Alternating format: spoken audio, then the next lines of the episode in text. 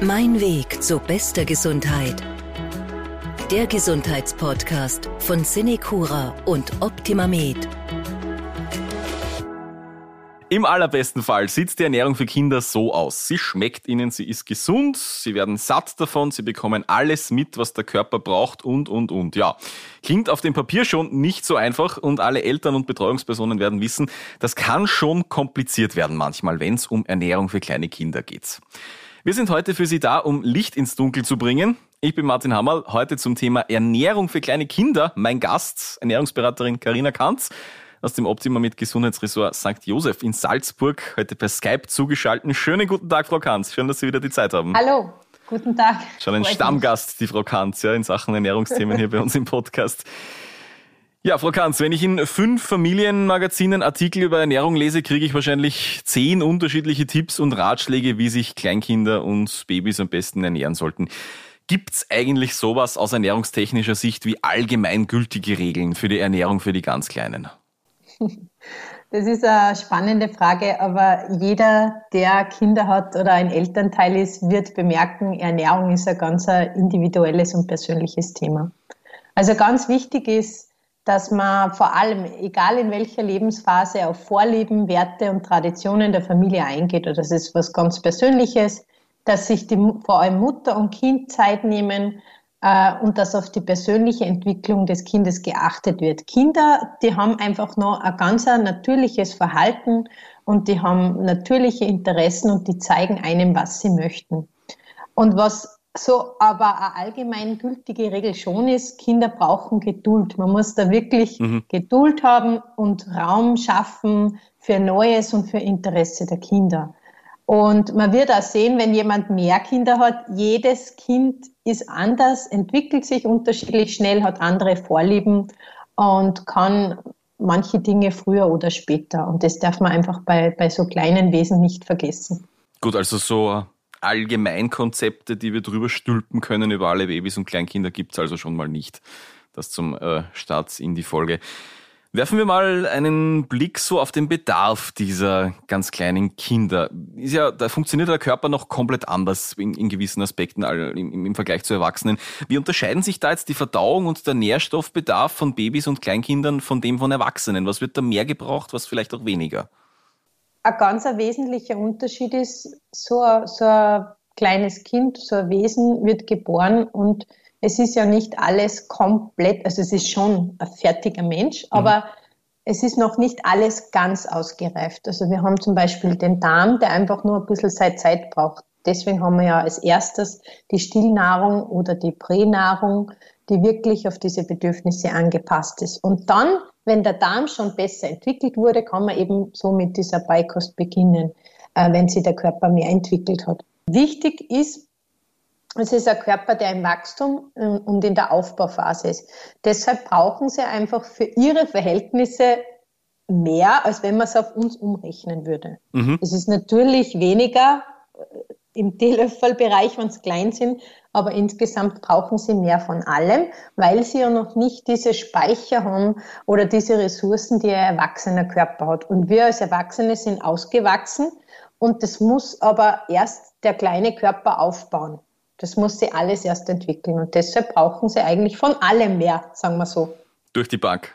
Durch die Bank, genau. Okay.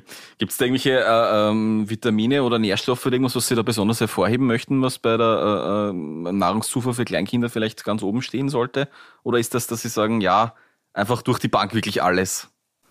Naja, wenn wir dann beginnen, sagen wir so, nach dem äh, fünften bis sechsten Lebensmonat ist so circa der Knackpunkt, wo diese erste Nahrung, also die Stillmahlzeit oder diese Pränahrung, wenn man nicht stillt, dann einmal nicht mehr ausreicht der Körper hat dann einen gewissen Mehrbedarf an, an Nährstoffen und der Energiebedarf kann nicht mehr gedeckt werden durch mhm. diese Mahlzeiten.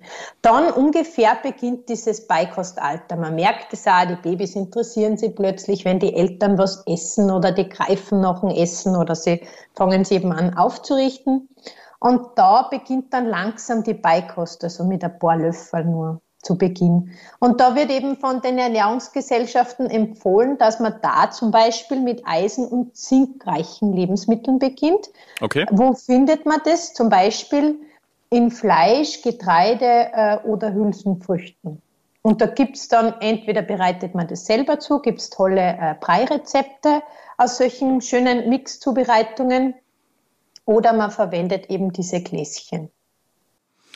Stichwort Flüssigkeit. Wie viel mhm. Flüssigkeit brauchen denn Babys und Kleinkinder? Ist das so, dass das mit dem Stillen dann reicht? Muss man da äh, noch zusätzlich Wasser geben oder, oder wie schaut das da aus aus ernährungstechnischer Sicht? Zu einem gewissen Punkt reicht erstmal die Stillmahlzeit. Man weiß aber, ab dem zehnten Monat circa reicht es nicht mehr aus. Mhm. Da kommt immer mehr Beikost ins Spiel und da sollte dann Wasser dazukommen es sind so um den Dreh, sagen die immer, pro Tag sechs bis sieben Portionen. Äh, kann man sich auch immer nicht viel vorstellen, aber man beginnt halt als Mutter selbst, wer die Erfahrung hat, man beginnt dann mit diesen Trinkfläschchen, gibt es für jede Alterskategorie, da gibt man immer Wasser oder diese ungesüßten Babytees rein und die Kinder nehmen sich das dann nach Bedarf. Also so ein, so ein kleiner Körper ist wirklich sehr intelligent und der weiß ganz genau, wann er Hunger hat und, und durstig ist.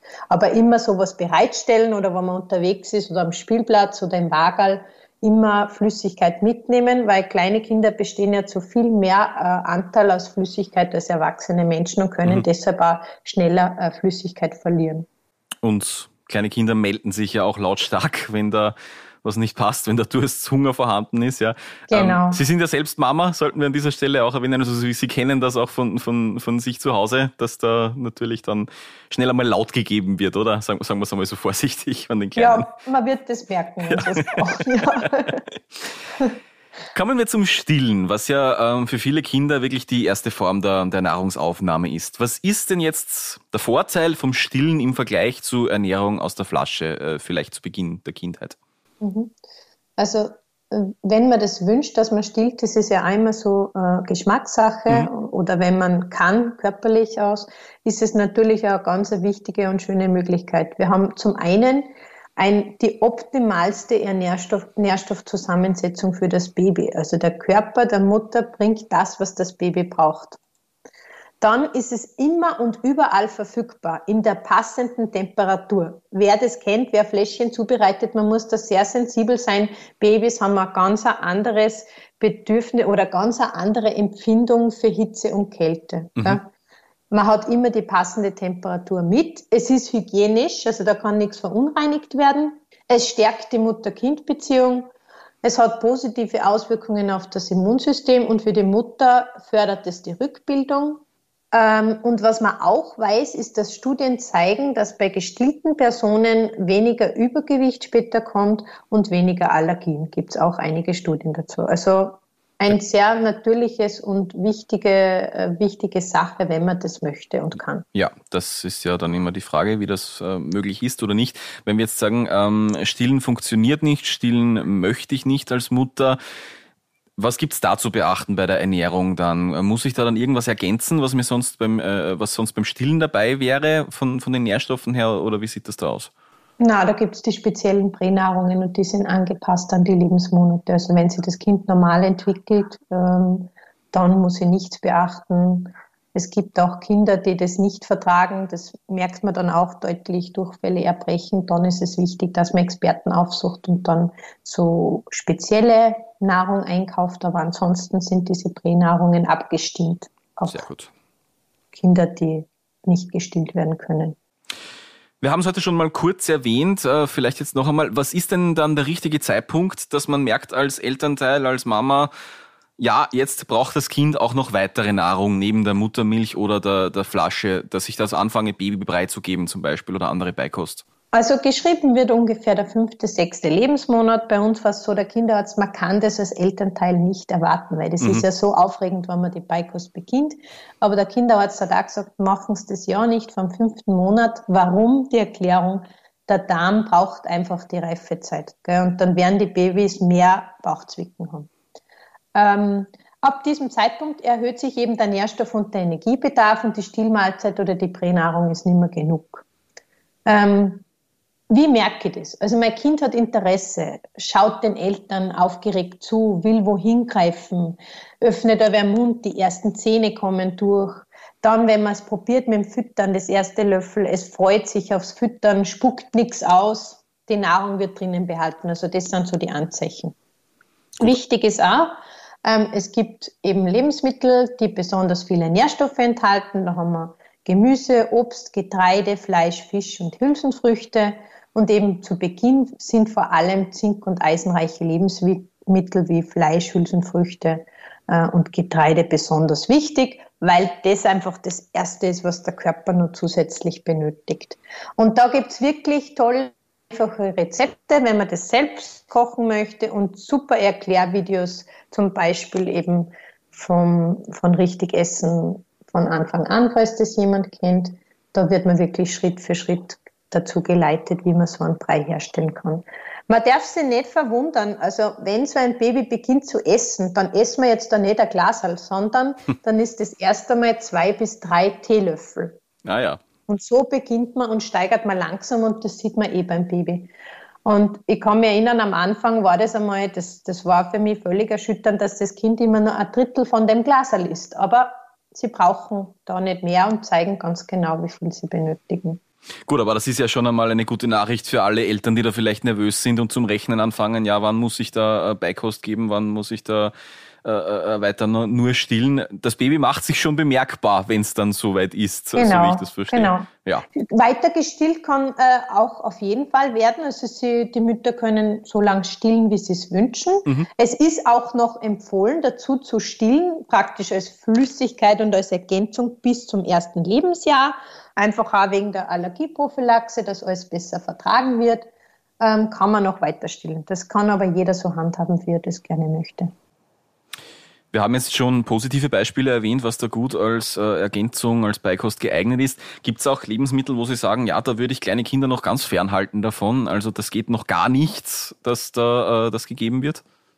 Ja, also was wir berücksichtigen müssen, wir Erwachsene essen ja ganz anders und ein Baby braucht absolut keinerlei Würzung, sei es mhm. süß und sauer kein Salz, kein Zucker, kein Honig, kein Birkenzucker, Agavendicksaft oder irgendwas, keine kein Pfeffer und kein, keine kleinen Kräuter, wo sie sie vielleicht verschlucken könnte. Also keinerlei Würzung des Babys wird es die Speisen in natürlicher Form m, hm, probieren und kennenlernen. Dann alle Speisen, die roh sind, also rohe Eier, rohes Fleisch, roher Fisch, immer ganz gut durcherhitzen. Der Darm schafft das noch nicht. Das muss er erst lernen. Genauso Rohmilchprodukte, Käse, rohes mhm. Joghurt, Topfen, Pudding, solche Geschichten. Wurstwaren, die sind alle geböckelt und gesalzen und mit Konservierungsstoffe. Dann eben Süßigkeiten und so knapper Geschichten, Limonaden, also nur Wasser geben wirklich oder ungesüßte Tees. Achtung, bei Kindertees ist oft gefährlich, da gibt es so Instant-Kindertees, die haben ebenfalls Zucker drinnen. Dieses Pulver da, ja. Genau, ja, das brauchen die Babys nicht und ist auch wichtig, für die, dass die ersten Zähnchen da nicht angegriffen werden. Okay. Ja, dann ähm, Genussmittel ist sowieso klar. Und bei Nüssen, Nüssen, Nüsse, Samen, Körner kann man gern geben, aber bitte in fein vermahlener Form weil das mhm. schaffen mhm. die Kleinen noch nicht, da muss man erst ein bisschen üben. Aber Nüsse in einem Brei fein vermahlen kann man gern untermischen, ist äh, eine super Nährstoffquelle. Und bei den Fischen sagt man auch, so Raubfische, Thunfisch, Schwertfisch, Heilbutt, Hecht, die sind oft stark mit äh, Schwermetallen belastet. Ich denke mal, wir in Österreich, wir haben sehr schöne Fischquellen wie Saibling oder Forelle. Äh, da sind wir verwöhnt und da fahren wir gut. Und wenn wir Angst haben, dass wir zu wenig Omega-3-Fette haben, geben wir einfach nur ein bisschen hochwertige Öle wie Rapsöl oder Leinöl oder Walnussöl dazu. Zum Thema hochwertige Öle haben wir ja auch schon lang gesprochen, nachzuhören in der Podcast-Folge dazu. Aber gut, da äh, finde ich spannend, das, wo wir Erwachsene vielleicht sagen würden, ja, das schmeckt fad, schmeckt für Babys dann eigentlich noch äh, äh, voll in Ordnung. Die finden das spannend, ja, un ungewürzt und, und ohne, ohne irgendwelche speziellen äh, Zusatzstoffe oder irgendwas. Ja, man muss ja denken, für das Baby ist das total aufregend. Das ja. hat ja jetzt nur Muttermilch getrunken die ganze Zeit. Die Muttermilch schmeckt sicher auch unterschiedlich. Aber jetzt ist es aufregend. Und vor allem die Konsistenz und das Aussehen, das ist alleine für das Baby schon genug äh, Erlebnis. Wann geht's dann eigentlich, dass ich sage, ja, jetzt kann ich gefahrlos auch wirklich feste Nahrung geben, das Baby äh, kann das kaum, kann das schlucken, ohne dass ich da sofort an eine Stiegungsgefahr denken muss? Gibt's da so Daumen mal Pieren Alter, äh, wo ich mich richten kann? Ja, das Kind macht sich natürlich auch bemerkbar und ist ganz unterschiedlich. Aber man sagt, circa ab dem ersten Lebensjahr kann man auf Familienkost umsteigen. Also, dass das Kind gemeinsam mit der Familie essen kann.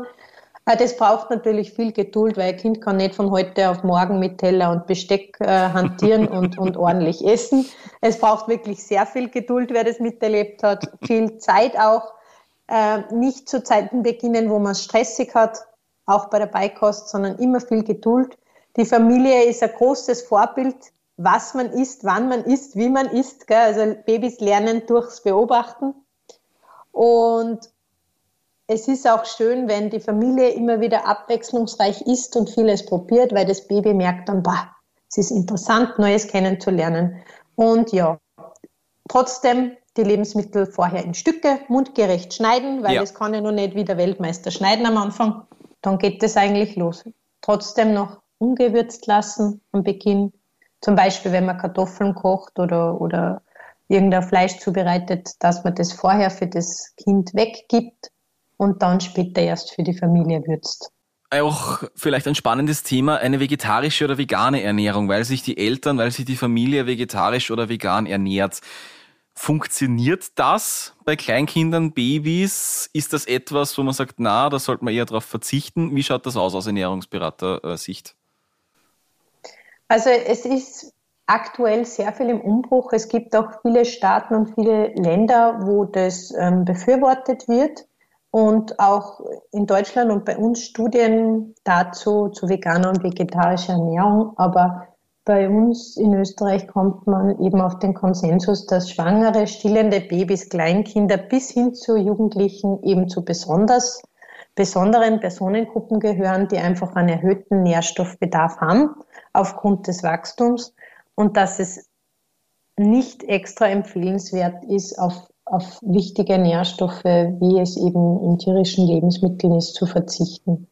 Ähm, es kann unter anderem auch zu Nährstoffmängel und Entwicklungsproblemen kommen. Wer dennoch sagt, na, wir schaffen das und wir informieren uns gut genug, sollte dringend Experten, die sich auf vegan oder vegetarisch spezialisiert haben, hinzuziehen und das dann ausführlich besprechen und Pläne.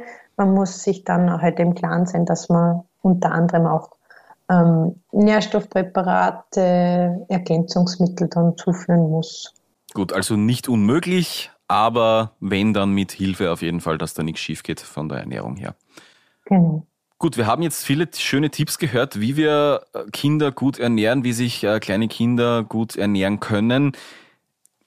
Was sind jetzt so Anzeichen vielleicht das bei der Ernährung, was nicht passt? Ja, das Kind kann ja nicht sagen, dass äh, das passt mir nicht, da tut mir der Bauch oder irgendwas. Ähm, was sind denn so Anzeichen, wenn das Bauchel zwickt? Ja? Äh, woran erkenne ich, dass mit der Ernährung etwas eventuell nicht stimmt? Mhm. Okay, was man berücksichtigen muss, also in den ersten Lebensmonaten ist es ganz normal, dass Babys Bauchzwicken haben, also dass sie vermehrt Bauchweh haben, dass sie Blähungen haben, dass sie da natürlich auch öfter schreien. Sie können ja sich nicht anders äußern, als das zu machen.